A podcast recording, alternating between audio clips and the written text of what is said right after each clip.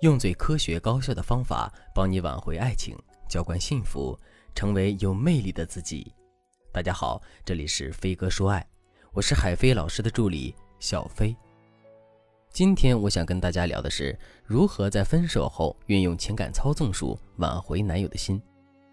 相信很多女生在面临着男友说分手时，都会很着急的去挽回对方，害怕时间拖得越长，挽回的成功率就越低。但我想告诉大家的是。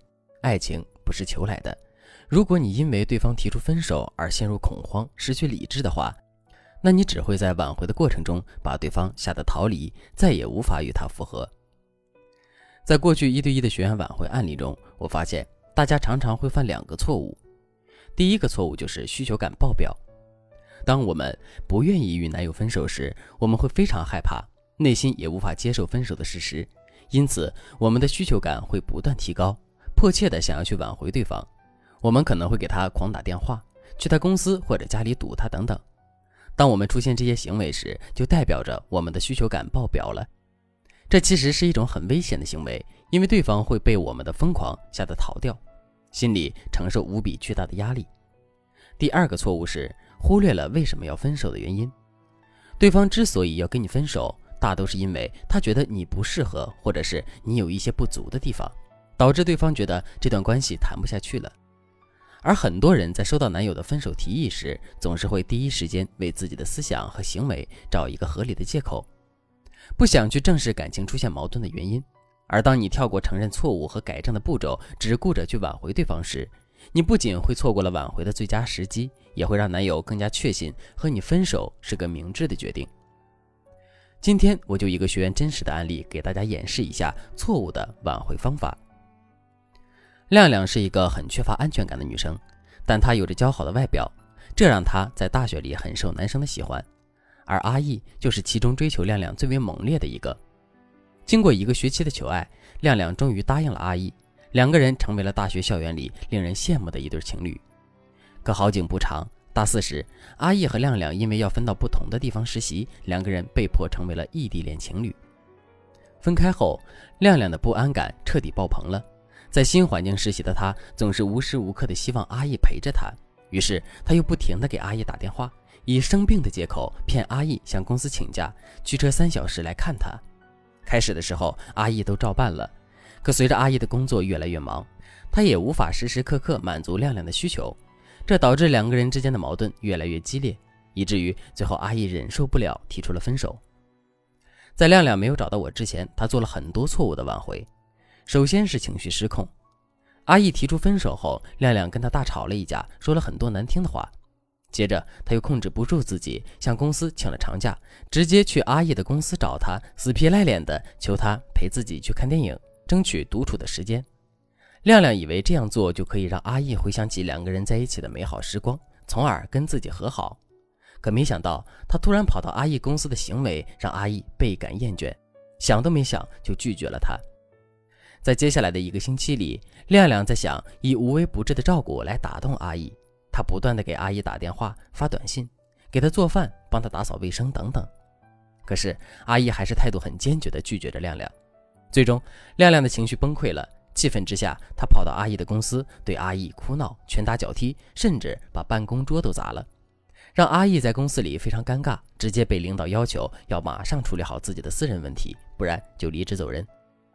没有办法的阿义只能答应了亮亮的复合要求，可他内心却十分排斥。虽然阿义答应和亮亮一起吃饭、一起看电影什么的，但亮亮明显能感觉到阿义冷淡的表情和状态，而且每次阿义和亮亮在一起时，都喜欢拿着手机不停地跟别人聊天，接电话的时候也要避开亮亮。这让亮亮意识到自己并没有真正的挽回男友，所以才找到了我。针对亮亮与阿义的情况，我给亮亮提出了三步挽回计划。第一步，主动离开他，给他呼吸的空间。当一个男人决定和你分手时，不管是出自什么样的原因，他对你或多或少都会产生一定程度的抗拒情绪。也就是说，他会讨厌你，不想看到你，不想听你说话。只要你坐在他身边，他就会觉得不舒服。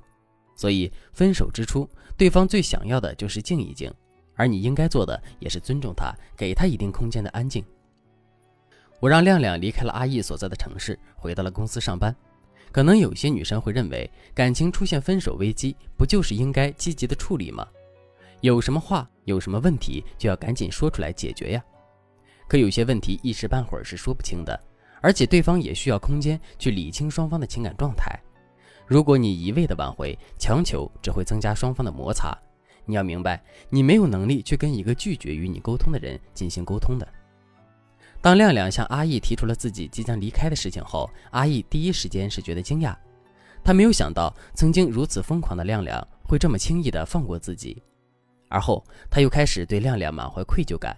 他想，是不是因为自己这段时间太冷漠了，才让亮亮伤心了呢？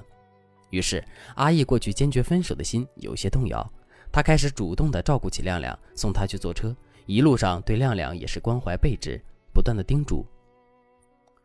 第二步，积极改变，解决主要矛盾。接下来我告诉亮亮，他现在最大的问题就是认清自己的问题，积极改变。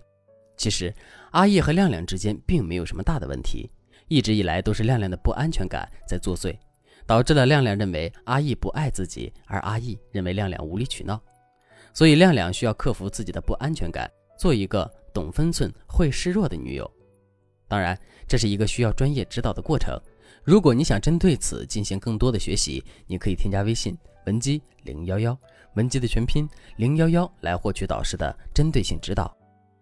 第三步，树立假想敌，给男友营造危机感。